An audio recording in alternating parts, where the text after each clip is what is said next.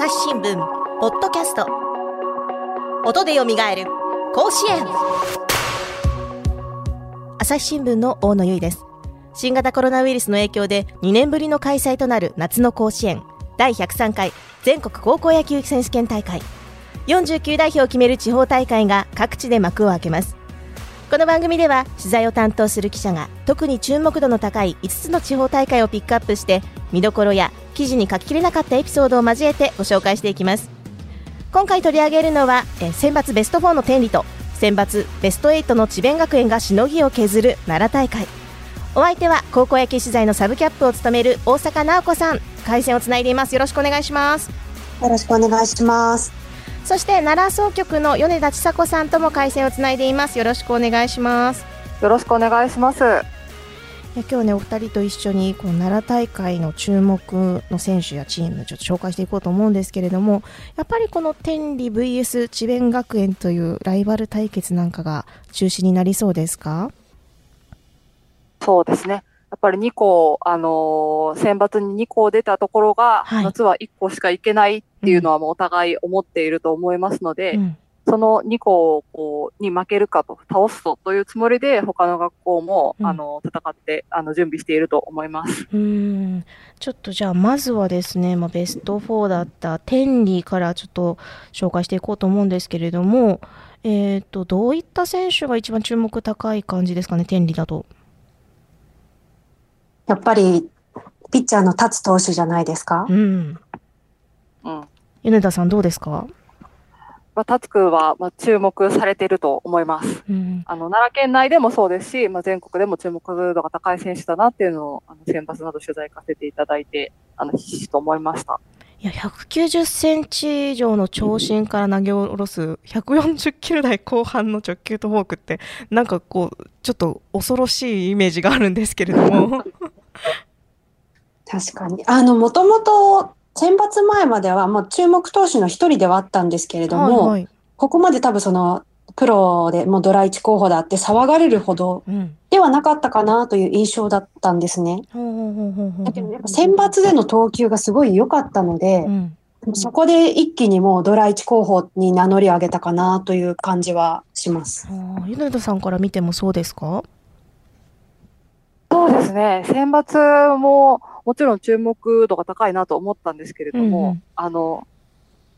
あの、県の担当者としては、まだ選抜もまだ達くん、あの、まだまだ本当はいけるはずっていうような気持ちがあったんじゃないかなと思って見ていたところがあるので、うん、そういう意味でも選抜で注目を集めて夏っていうのは、うん、なおのことその注目されていくあの投手になるのかなっていうふうに思います。うん。投手陣としては他にも注目の、まあ、2番手以下の子とかも成長している感じですか？選抜の課題は、その誰が立つくに続くのかというところがあったと思うんですけれども、うんはいはい、実際、まあ、あの、春の県予選を経て、あの、あの、選抜の、あすみません、準決、すいません。選抜の準決勝でも投げた中川くんだけじゃなくて、うん。はい、あの、森田くんという、あの、投手も成長してきて、はい、まあ、2番手以降も整ってきたかなというような印象です。うん、ん、冬なんかもトレーニング一緒に達くんとやったりもしてるんですかね？あの森田君は選抜前に話を聞いたときに、はい、まあ、冬ウェイトトレーニングとか一緒にやっていると言ってて、まあ、共に3年生なんで、うん、あの、まあ、達くんがなんかちょっとまあふざけた調子で、うん、ちょっとお前もそろそろ投げてくるよとかって言 われるんですとかって俺ばっか頼んなよと。言ってて。そうだね。でも、まあ、本人ももちろんそのつもりで、うん、その、なんていうんですかね。もうちょっとなんですって理想の投球まで、うん、もうあとちょっとなんですっていうようなことを言っ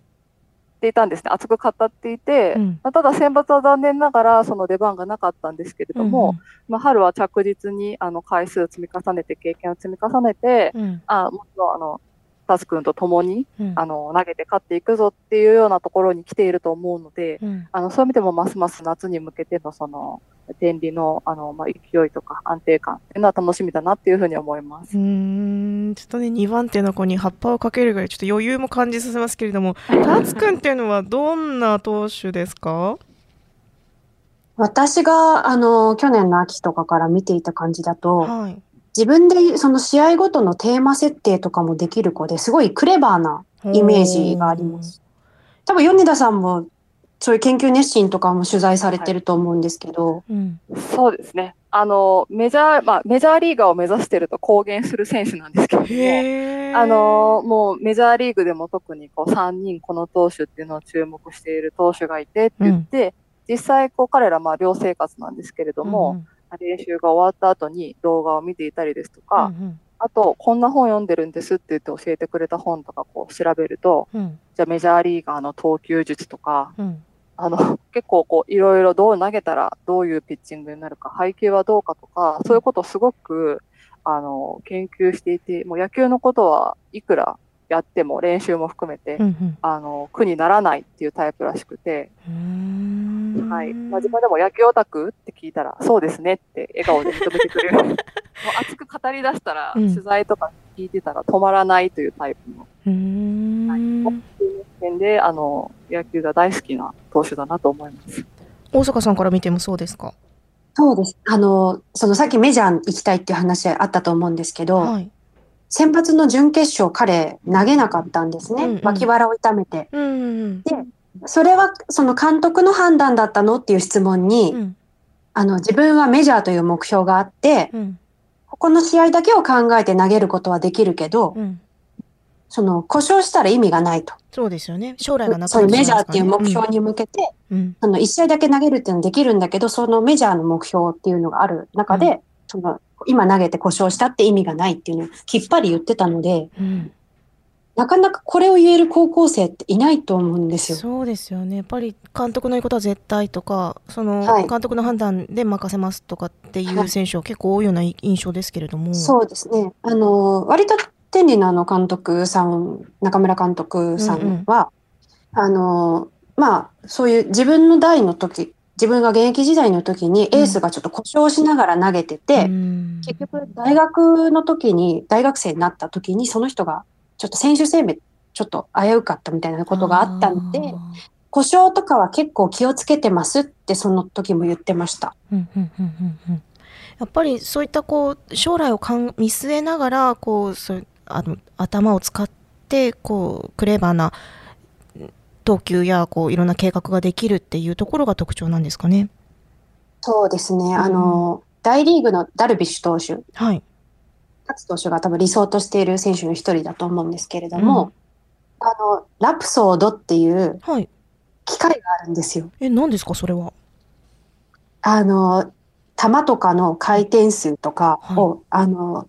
計測できる機械。うん。先日ねちょっと紙面であの、特集みたいにご紹介されていましたけれども、はいはい、そういった特集に頼んで、はい、はい。はい、買ってもらったって、うん、個人的に買ってもらったらしいです。まあそれは確かに高校野球のためだけだったらちょっと贅沢じゃないって言いたくなるけど、メジャーリーガーを目指しているっていうのを聞くと、あそれでそうやって着実に自分で成長しようとしてるんだなって感じますよね。そう。なんか春の大春春季大会終わってなんか狙って三振が取れるようになったっていうのもやっぱその伸びがどんどん回転数が、うん、直球の回転数が上がってきたからだって。うん。なんかすごくこうプロっぽいなという印象ですけれどもそうなんですよ。なんか別に他の高校球児のことは特に気にもしていない感じですか？あでも、うん、あの本人これ本人から聞いたんじゃなくて、はいはい、あの選抜の時にキャプテンから聞いたんですけど、はい、中京大中京に、あの、黒柳くん。はい、いますね。っていう、また、あの、プロ1じゃないか、はい、あ、ドラ1じゃないかって言われてる、うん、注目のピッチャーいますけど、はい、その子が急、その急速更新したっていう時に、うん、なんかキャプテンの子にポロッとその話、なんか俺も超えたいみたいなことを言ったらしくて、へなんかそこってちょっと、あ、高校生らしい一面もあるんだなって思いました。うんうんうんうんやね、目標は遠く高くとよく言いますけれどもやっぱりまあ自分とね同じ目線で戦ってるライバルみたいなのがいるとやっぱ気にはなりますよね。うんうん、この達投手を支えているというか、まあ、達投手を語る上で欠かせない存在というのは保守の真所選手だそうですね。そうですね。なんか秋は結構、まあ、あの配球とかも達くん任せだったって結構チームメイトも言ってたんですけど、はい、すごいもう、まどころくんがもう冬の間すごい、もうずっとブルペンとかで撮ったり、うん、もう会話もすごいもう密にして、うん、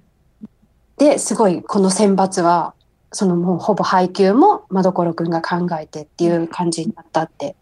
言ってます。米田さんもはい。そうですね。真所くんは、その最初、秋の新チーム最初から、あの、正捕手でっていうことでもなかった。まだその、もう、あの、他にもキャッチャーの子もいるので、うんうん、まだ固まりきってなかったんですけれども、うん、あの、それこそ昨週の、あの、県や近畿大会で、こう、ぐっと成績をあの、まあ、打撃の成績も出して、はいはい、まあ、バッテリーとしても2人でこう精度を上げていってっていうところで、うん、まあ、どんどん多分欠かせない存在になっていった選手かなというふうに思います。達投手は、その、真所君に対して何かコメントしてたりとかするんですか、米田さん。そうですね、真所君は、あの、取るのが上手と、達君は言うんです。その、まあ、保守が、まあ、あの、真所君名に変わっていったところっていうのも、うん、あの、達君が真所君が、あの、キャキャその、受け止めるのが上手だから、うん、真所がいいと言ったというようなところもあるそうで、うんうん、あの、まあ、真所君は、まあ、達君にとっては、まあ、党のバッテリーの相性として、すごく、まあ、いいキャッチャーだという、あの、印象があるようです。うん、なるほど。また一方でそのさっきも打撃がと言ってましたけれども大阪さんメモでははい、恐怖の9番打者なんて書かれてますけれども。そうなん選抜9番打者で、まあ、9番ってまあ高校野球とはいえ、やっぱり一番ちょっと打撃が弱いのかなって思いがちですよね。だけど、すごいもうチャンスにめちゃめちゃ強くて、選抜中。で、なんかあの、4番のセ君。はい。せ一文字で、せい君っているんですけど、うんうん、彼と一緒に結構あの練習とかもしてたみたいで、はい、いろいろアドバイスもらったり、打撃フォームとか見てもらったりして、うん、そのチームの4番と一緒にやってるから、そこで自信をつけたっていうのもあるみたいです。うんそのセ君も含めて、やっぱりあの手には打撃もかなり力のあるチームなんでしょうか、米田さん。監督は毎年に比べると、うん、そんな打てるチームじゃないっていうようなことをおっしゃるんですけれども、はいはい、やっぱり、あの、つなぐチームでもありますし、うん、あの、塁に出れ出れる、うん、塁に出てつないでいくっていうことが、うん、あの、かなり意識されたチームかなと思います。あの、長距離バッターというか、そういうホームランバンバン打ってっていうタイプの選手がいるっていうよりは、あの、つないでいって勝負力点を取っていく。うんうん、そういう印象があります。いや、まあね、エース達君の活躍も期待したいですけれども、まあ、それをね支えるあのサポートする打撃陣それから野手陣の活躍とかも注目して見ていきたいですよね。じゃあこの、まあ、ライバルとして挙げているその智弁学園の方は、まあ、どういったチームでしょうか米田さん。はい、智弁学園は、まあ、小坂監督が今年は、うん、あのいい選手が揃っていると。日本一を目指すということをもう最初からそういうチームやぞと言ってきているというか、自信を持って、うん、あの、いるチームだというふうに思います。うんうんうん、で、あの、実際、えっ、ー、と、当初2枚看板と言われるんですけれども、はい、3年生の、あの、左の西村君、はい、右の小畑君、この2人は1年生から、あの、それこそ甲子園でも、夏の甲子園でも投げてますし、うん、あの、まあ、あの主軸を担う前川君っていうあの彼は1年生の夏4番を打ってるんですね、甲子園で。っていうような注目される選手がいて、ただその彼らだけっていうことでもなくて、あの今4番をチームで打ってるのは主将の山下君だし、あと最近は投手も、あのー、2年生も2人、右と左それぞれ、右の大津君と左の藤本君人も試合で登板の経験を重ねていますし、うん、あのよくトップで一番打者で打つ岡島君かなり出塁率が高い。選抜もすごく出塁率良かったんですけども、はい、あのそういうこう選手たちがあの、まあ、たくさんいて、うん、今言ってもなんか誰か言い忘れてるなとか。本当たくさんあのあの天理にいないってことじゃないんですけども、うんうん、あの力のある選手が本当にこう揃ったあのチームだなというふうに、総合力の高いチームだなというふうに思います。いや先ほどね、テリーの方はエース達君に、まあ、2番手が成長してきてるかなというような感じでしたけれども、こちら、その智弁学園の方は左右2枚看板ということで、大阪さん、どうですか？いや、いいと思います。うん、あの、まあ、やっぱ奈良、同じ奈良に達くんがいるから、はい、っていう意味で、ちょっと書き消されがちっていうのもあると思うんですけど、二、人とも十分にすごい全国的にもいいピッチャーだと思いますし、うん、まあ、あとやっぱ前川くんがいいですよね。うん。前川くんは、うんうん、はい。ね、そんなに身長は、はい、大きくはないんですけど、うんうん、これ1年生の夏から主軸を担っているということなんですね。はい。はい。最近の様子はどうですか、米田さん。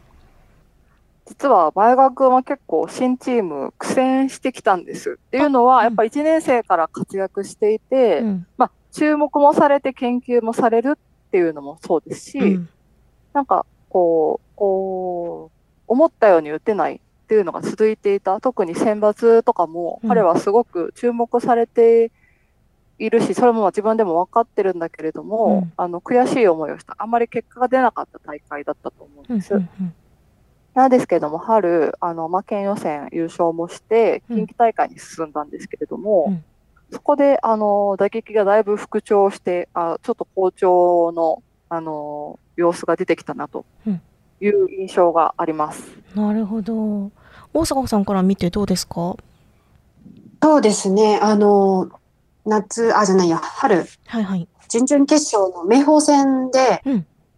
結構、本当に5打席、うん、1本も打てなかったんですよ。うん。彼結構彼でストップしちゃう。チャンスが回ってきて、得点圏で結構やっぱ3番バッターなんで回ってくるんですけど、うんうん、ことごとくゴロだったり、まあ空振り三振、あとゲッツー崩れで、最後は確かゲッツーだったと思うんですね。多分注目、もちろん注目もされてるから、うん、その辺のプレッシャーもあるだろうし、うん、主軸だっていう自分の責任感も多分あると思うんで、うん、多分すごいプレッシャーだったとは思うんですけど、多分これすごい悔しかったと思うんです。あの、ね、選抜準優勝の明豊に全く歯が立たなかった。多分これをすごい今バネにしてるんじゃないかなって米田さんの話も聞いて思いました。うん、どういったタイプの打者なんですかね？長距離、それこそ長距離バッターですよね。うん、ホームランを、それこそ2年生までの時点でも、もう2桁、2桁以上は打ってますし、うん。パワーがある、すごくパワーがある。あの、この間、近畿大会の会場がですね、はい、滋賀県の大出山球場という球場で、はい、あの、両翼100メートル、うんうん、合ってますか？合ってますぐらい。あの、うんうん、すごい大きな、うん、大きな球場なんです。はいはい、そこでもとても大きなホームランを放っていて、うん、普段その大出山球場で試合を見てる滋賀の担当者の人が、はい、大出山はやっぱ大きいから、そんなにホームランが出ないんだと。あんなもう大きなホームランが打てるっていうのはさすがだねっていうようなことを言っていて、こう改めて、あの、前川君のその打球の力強さっていうのを感じました。うん、スイングスピードが良かったり、こうやっぱそその飛距離っていうのがやっぱり特徴的ですかね、大阪さん。そうですね。逆方向にも長打打てるので、うん、やっぱ飛ばす力が魅力じゃないかなって思います。うん、やっぱりね、ちょっと。今年って、うん、はい。あ、どうぞ。今年ってやっぱりピッチャーがすごい、さっきの達くんもそうですし、うん、中京、中京大中京の黒柳くんもそうですし、はい、結構全国的にすごいピッチャーが豊作の年って言われてるんですけど、うんはい、バッターだったら、まあ彼じゃないかなって思います。うん。やっぱりなんかこう、こうね、パーンとこう大きなホームラン、特大ホームランなんかが出ると会場も盛り上がりますしね、こうテレビで観戦しているファンとしてもすごくなんか活躍をこう期待したい選手ですよね。そうですね。うん、他には智弁学園のどういったなんかエピソードとか取材しててどうですか？米田さん。そうですね。うん、はい。えっ、ー、と、まあ、西村君、小畑君、本当に1年生から活躍している選手なんですね。はい、で、まあ、ある意味でこう、一番エースナンバーを争うライバルのようになるのかなっていう気持ちも、うんうん、あの、あったんですけど、はい、話を聞いてても二人とも背番号は関係ないと言っていて、うん、まあ、それはもう2番カバーで二人ともね、もうエースっていうのはみんな分かってもいるし、はあはあ、2人としてもかなりベンチの中では、うん、あの話すバッターがどうだとか、うん、今日はどうだっていうようなことを話して、うん、まあ、やっぱチームが勝つことが大事なんでって言って切磋琢磨してってるんですね、はい、かなり切磋琢磨してやっていってる2人です。で春のその県予選は、まあ、腰の不調があって西村君がベンチ外だったんですよね。でなんですけど、まあ、夏はあの久しぶりに多分2人揃ってのあの夏だと思いますので、うん、そこはすごく楽しみだなというふうに思います。うんなんかあの首相もかなりしっかり者で頼れる首相なんですね。山下君はかなりあのクレバーな首相だなっていつも思うんですけれども、ほうほう。あのまあ気迫もあるし努力もしているし、うん、でその試合中なんかも、まあ、彼あの三塁手なんですけれども、うん、キャもちろんそのピッチャーにも声をかけるし、うん、全体にすごくあの声をかける、うんうん、あの近畿大会でですね1個下の2年生のピッチャーが、うん、あの先発で投げていて、うん、まあ、ちょっとピリッとしない投球だったと、うんうん、そういう時にもしっかりと、まあ、叱る声をかけて、まあ、それでちょっとこうちゃんとしたというようなことを当初言ったんですけども、うん、あそこはピリッとしてなかったんでって言ってちゃんとそう怒ることもできる、うん。あのすごくあの監督からの信頼もかなり厚い首相ですね。うん、うんなんかこう天理のクレバーな達投手と智弁学のクレバーな首相でなんかあのすごい頭のいい対決なのかなってちょっとあの勝手に思っちゃったりしますけれども。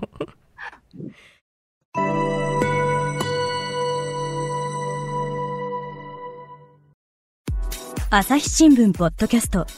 ニュースの現場からある種すごい興奮している中で笑顔を見せてると、トランプ氏の呼びかけに応えてですね、えー、その祝祭的な雰囲気っていうのが現場にあった。その子供のまだライオンなんですけれども、はいはい、ただなんですね。ただ。はい。余剰動物っていう言い方が業界の中ではあるんですけれども。えー、世界有数の海外取材網、国内外、各地に根を張る記者たちが毎日あなたを現場に連れ出します。音声で予期せぬ話題との出会いを。朝日新聞ポッドキャスト、ニュースの現場から。いやね、ライバル対決ってやっぱりこう、どっちが勝つのかなって、こう、もう、始まる前から、あの、どうしても期待してしまいますけれども、全国的にも、の、ライバル対決で期待できるところ、他にもあるんですよね、大阪さん。はい、あの、お隣の和歌山県。はい。まあ、あの、智弁和歌山も常連ですけど、うん、はい。あの、今年は一律和歌山高校に注目のバッテリーがいます。うん、はい。もう選抜からも注目されてましたね。そうですね。はい。中、中学時代からもうバッテリーくる組んでるので、うんうん、彼ら今年で多分結成6年目なんですけれども、うんはい、ピッチャーは小園健太君。はい。彼もすごいギアが入った時とか、ちゃんとその、全全力投球じゃなくてギアを入れるところ、うん、手を抜くって言ったらちょっと大げさですけど、メリハリをつけるというか。はい、メリハリがすごいうまいです。うん、それを支えているのが、あの、キャッチャーの松川君っていう子なんですけど、うん、彼も打者として、まあ、前川君ほどじゃないかもしれないですけど、うんうん、結構注目ですね、スラッガーとしては。いや県大会ではね小園にやられたというチーム結構あったんじゃないかなと思いますので、はい。はい、まあ、これ対決その智弁和歌山もねあの強いチームですから、はい、対決ちょっと楽しみですよね。楽しみですね。あと、まあ同じ近畿勢だともう有名だと思うんですけど、大阪大会は大阪桐蔭と履正社うん、もう言わずもがなですね。もうこれは言わずもがなですね。うんうんうんうん。あともう一つ私が注目したいのは高知大会でして、はいはいはい。あの、まあ、明徳義塾はもう全国常連で有名だと思うんですけれども、うんはい、明徳義塾は左ピッチャーの白木くんっていう子がいて、はい、この子は球はそこまで速くはないんですね。140前後ぐらい出てる左ピッチャーで、うん、彼の場合はすごい制球力がいいです。うんうんうん、選抜はあの仙台育英に1回戦負けはしたんですけれども、うん、まあ、ピッチャーとしてはすごい良かったですね。あんま、打たれ、まあ、打たれながらも点はやらないっていうピッチングっていうので、うんうん、走者を出しても落ち着いたピッチングができるっていう意味ですごい精神的に大人だなって感じます。で、一方で、そのライバルとなる相手が高知高校なんですけれども、はい、高知高校に森木くんっていうピッチャーがいまして、うん、彼は中学時代に150キロを出したっていうので、一躍有名になった すごすぎません。そうなんですよ。ここもだからずっともうライバル、この1年間ぐらいずっとライバル対決でやってきてて、うん、まあもちろんその中学から150出してるの森木くんってすごいコーチの中でも有名で、すごいだからピッチャー同士もライバルだって言われがちなんですけど、うんうん。白木くんのその精神的にすごいなって感じたのは、うん、森木はもう球は速い。そこは勝てないと。割り切って自分はコントロールでいきますっていう。そこをもう。戦い方をこう、ちゃんと研究してるんですね。そうです。いやちょっとそんなこう面白そうな大会見逃せませんね。ちょっと夏ってやっぱり1校しか出れないから、うん、どこもちょっとどっちが出てくるのかなって、うん、まあ、奈良ももちろんそうですし、すごいこっちとしては気になりますよね。いや本当そうですよ。だってまあ実際選抜はね2校出てましたけれどもその奈良のそのあの選抜4強で天理8強で智弁学園になったら奈良でも随分盛り上がったんじゃないですか米田さん。だいぶ盛り上がったと、これはもしかして奈良決勝じゃないかって。いう盛り上がりがあったと、私もすみません、奈良にいなかったので、うんうん、あの、ネタ聞きですが、はいはい、奈良は、これは奈良で決勝なんじゃないかって言って盛り上がったというふうに聞いています。いや、これ、もしね、あの、決勝で当たれば、決勝で当たったことっていうのはあるんですかね、はい、あります。うんうん、今まで、えっ、ー、と、7回当たってまして、はいはい、その7回に関しては、えー、天理が4勝、智弁3勝なので、うんうん、まあ、あの、最初は1975年なので、あの、全部最近ってことでもないですが、うんうん、あの、この4勝3勝がどうなるかなっていうのが当たれば8度目ということになります。うんうん、県大会でね、その、決勝でライバル対決っていうのは、はい、これまでのね、その対決もあるので、やっぱり注目したいところですけれども、まあ、その2強とも言える2校に対抗する、まあ、追いつけ追い越せでこう頑張ってるチーム他にもご紹介していただきたいんですけれどもどうですか？はい、えっと、秋と春はですね、うん、あの4強の顔ぶれが変わらなくて、うん、えっと、もう1個、ままず1個4強入りをしているのが、はい、あの第100回大会に出場した奈良大附属、奈良大附です。うん。はい、で、まあ、奈良大附は、あの、右下手投げのエースの二宮君がすごく制球力があって、うん、あの、フォアボールも少ない。うんうん、で、えっ、ー、と、防御率1.60はい。だそうですね、28回投げて1.60というかなり、あの制球力のあるエースがいます。うん、で、えっ、ー、と、ここはですね、本間健人君、優斗君っていう双子のあのメンバーがいるんですけれども、はい、健人君が首相で、うん、あの、優斗君もそれを支えて、あの、この二人が中心となって、こう、引っ張っていってるチームです。はい。やっぱりその、えっとはい、その双子っていうことで、やっぱりその守備だったり、練習なんかにも双子らしさみたいなのって見受けられたりしますか？練習、あ、練習でということでもないんですけど、二、はいはい、人に話を聞くと、うん、やっぱり例えば、えっ、ー、と、まあ、ケント君が首相としてこういう、あの、注意をチームにしている、声かけをしているってなったら、じゃあ、ゆうとくんは自分はどういう声かけをすれば、けんとくんと二人でこう合わせて、はいはいはい、そうです。一番になるか。やっぱりお互いの考えてることは一番わかるので、っていうようなことを言っていて、あの、あの首相だけ頑張るでもなくて、うん、あの、お互いにチームをより良い方向に引っ張っていくには、あの底上げしていくにはどうしたらいいかなっていうことを日々やっているっていうようなことを言っていました。なるほど。そして、まあ、原木四教、もう一個は？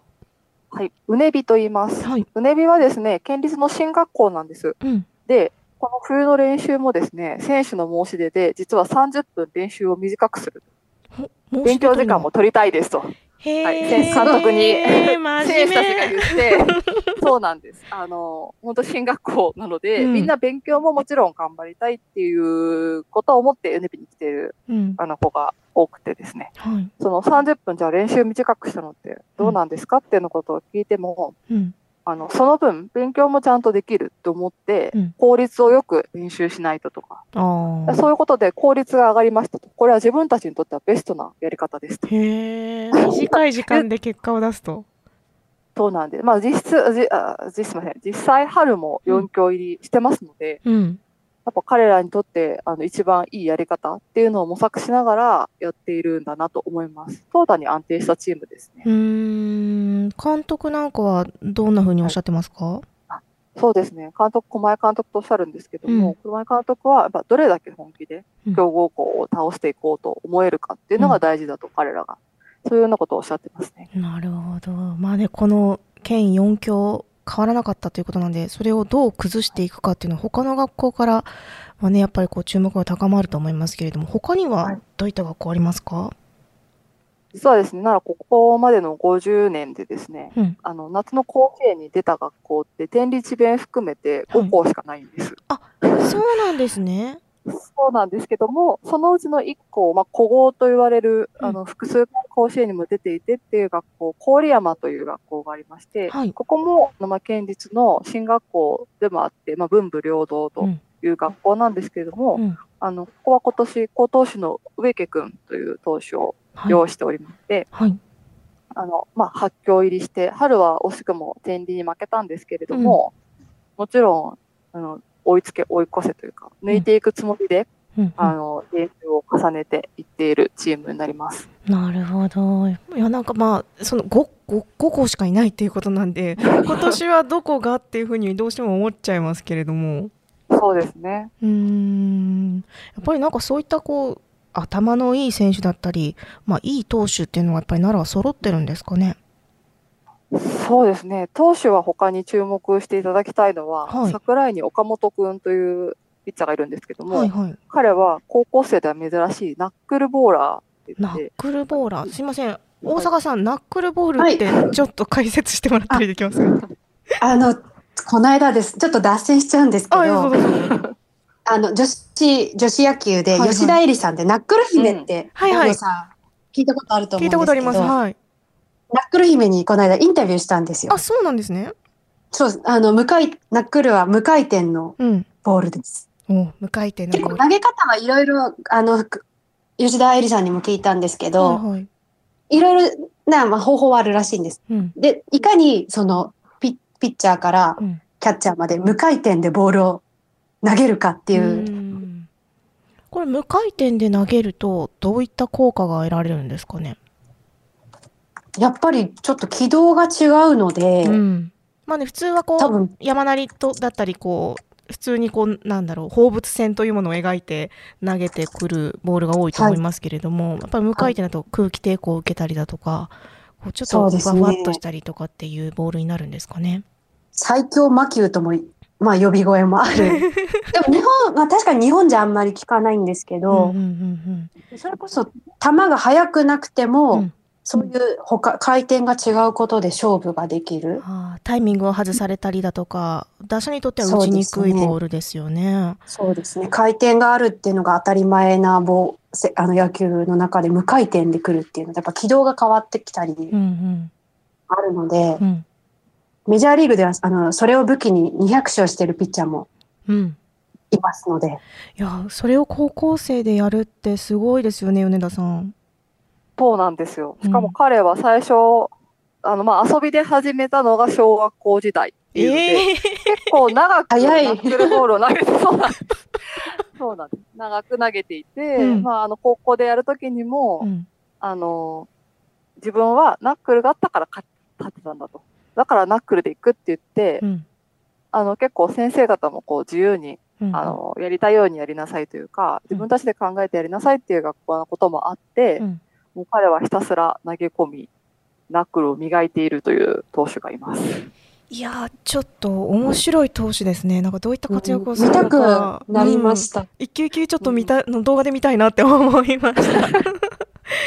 そうですね。他にはどうですか？なんか戦い方とかで面白いチームとかあったりしますか、はい、そうですね。あの、練習の面白さでいくとですね、はい、五施術ってあの、ラグビーではかなり有名な、うん、あの学校ですが、はい、あの、あれも五瀬市立ってあの公立高校なんですけど、うんうん、あそこのはですね、練習の時に、走る時も、グラブとか、キャッチャーの防具とかをつけて走るんです。うんうん、要するに、試合の時に、何も、ボールも持たず、グロあのグラブもつけず、やるってことはないと。まあ、確かにそうですよね。うんうん。そうなんです。だから、そうやってつけて、常に試合を意識すると。うん、で、あの、まあ、ボールから目を切らすなって、要するに、まあ、目を離すなっていうようなことは、うんうん、まあ、よく言われることなのかなとも思うんですけども、はいはい、彼らはこう、シートノックのような実践練習が多いんですけど、うん、順番待ちをしてる間、要するに、守備にもつかず、バそのバッターとしての出番を待って、ずっとこう列になってる間も、ずっとボールを見てるんです。うん、取材でちょっと来てもらっても、はい、みんなずっとボールからやっぱり目が離れない。それ面白いですね。結構やっぱ取材してたら、取材対応でやっぱりこっちを見て話してくれたりとかってすることも多いですけれども。なんか監督みたいですね。ないですけど。あ、危ないですとかってすぐ言ってくれるんですよ。私も本当選手に必死になって、フォローとかちょっと遅れるんですけど、彼らはずっと見てるので、うんうん、あとかって言って、やっぱ、本当にこう、ボールから目を切らすなっていう、その、資料が行き届いてるなと思って、うん、あの、彼も、あの、結構接戦を勝ち上がって発狂入りしたので、うんうん、これちょっとこう、夏にも楽しみかなっていうふうに思っています。でもそういうのって大事ですよね。目を切らさないって。うん、やっぱ何があるかわからないから、そっか。うん、ファールだって思っても実はじゃあ、もしかしたらポトリとラインの中に落ちるかもしれないし、うん、やっぱそういうのは日頃から意識するのってすごい大事だと思います。試合に出ると思います。うんうん、確かにそ、そこでこう、いかにこう、なんだろう、最後まで野球をできるかっていうのが、いざという時に出てしまいますもんね。他にはどうですか、米田さん。えっとですね、発表入りした学校だと、あとあの、関西中央っていう学校は、はい、あの、昨年の秋に、あ、まあ秋からというか、新チームから監督が変わっているんですが、ほうほう。新チーム結成最初の1週間は、うん、グラウンドの掃除及び片付けから始まる。始まったというふうに言ってまして、これ、まあ、選手たちな、なんですか？初心に変える的なやつですか？そうです。あの、監督も、凡事って言って常におっしゃるのと、まあ、初心を大事にっていうことも、すごくあの大事になさる監督で、社会人出身の監督なんですけれども、はい、あの、まず綺麗にしろと。こう、草も伸びて、どっかどっかにボールが落ちててとか、こう、空き缶がないけど、そういうのが落ちててっていう状況でダメだと。うん、グラウンドをまず綺麗にして、うん、そういうところからスタートしますっていうことで、もう草抜きしたり、うん、あの、缶拾ったり、ボール拾ったりして、あの、最初1週間は過ぎたそうです。いやこれもまた大事なことですよね。なんかあのー、メジャーリーガーとかでも、あの、高校時代、菊池選手だったかな、あの、外の外野にあるトイレをものすごく綺麗に掃除していたと。なんかそういった、はい、ね、言ってましたよね。そのなんかその、あの、スカウトの人が土足で入っていくのを見て、ここには絶対入らないって決めたみたいなことを言ってたり、なんかそういう、こうなんだろう、大事に使う、綺麗に使う、こう、保つみたいなのも、なんかこう、そういった精神がこう、ちょっと、野球のプレーだったり、こう、精神力だったりとかにつながっているような気もしますもんね。あとそういうチームって応援したくなりますよね。なります。なんか頑張ってんなとか、しっかりしてんなみたいなのがちょっと垣間見えると。うん。はい。そうですね。あの、やっぱり彼ら自身も最初こそやっぱり練習早くしたいなって思ったって言ってたんですけど。はいはいはい、そりゃそうですよね。そうですよね。なんですけど、やっぱり綺麗になったグラウンドでやると気持ちがいいし、うんまあ、その後も例えば、あの、綺麗にした後もボールが落ちてたりすると、監督に怒られると。うん、本当にボールが落ちてると練習にならないんですって言ってたんですけど、道具を大事にできないやつは道具を使わなくていいと言われて、うんうん、ボールも、あの、まあ、多分グローブとか、その道具も使わを使わずに練習しろとなってしまうと。なるほど。はい、練習したければちゃんとやれと。そうです。まあ、物をちゃんと物も、その場所も大事にした人が 強くなるし、うん。っていうようなことだと思うんですけど、実際今彼らも、あの、球場ついても早めにゴミを拾ったりとか、うん、こう、学校生活とかでも、ちょっとゴミ落ちてたら、ララッキーじゃないけど、うんうん、拾ったからこれで運拾ったぞみたいなこと言ってるんですとか言ってて、そうなんです。やっぱりそして結果としても、春も発狂に入りましたし、あの、伸び、変化っていう、自分たちでも感じてると思うんですよね。うそうなったその変わってきている選手がなお、あの、夏どんな結果出してくれるかなっていうのをすごい楽しみにしています。なんか大阪さんは学生時代野球部のマネージャーとかもしていたと以前聞きましたけれども、はい、やっぱりそういったそのなんかいろんなねこうゴミを拾ったりとかっていうチームとかもやっぱりなんだろう応援したくなるとかさっき言ってましたけれどもどうですか？はいいやすごいいいと思います。あの、うん、やっぱり日頃の行いは、そういうのに出る出るんじゃないかなって、うん、私総局の担当その野球担当やってた時もそういう学校ベベスト4とか行きましたもん。県大会ですけど。ああ、なるほど。やっぱりね。すごかったのが、はい、あの、負け、負けて、もう夏の大会なんて負けたらもうみんな泣きじゃくるじゃないですか。うんうん、その中でもその取材場所に行くまでの球場の裏の通路の、うん、いわゆるあの高野連とかの役員さんの靴とかがちょっと乱れてたら、はいはい、泣きながら並べて、でそこもまたすごいな。だからそこ泣いててももう自然にできるし、そうじゃなきゃダメなんだっていう野球への姿勢。うん。うん。うん、それって多分すごい、なその高校野球だけじゃなくて、多分こ、その後社会とかに出ても、すごいいい社会人っていうか、まあ、いい人になるんじゃないかなって思います。いやー、本当すごいですよね。なんかもう、なんかこう、すごい頭の良さそうな選手だったり、こう、なんかこう、そういったこう、心の清らかそうな選手だったり、こう、いろいろなこう選手の人なりをちょっと聞いてみて、奈良大会ちょっと本当に楽しみだなっていうふうにちょっと思いました。うん魅力が満載ですね。満載ですね。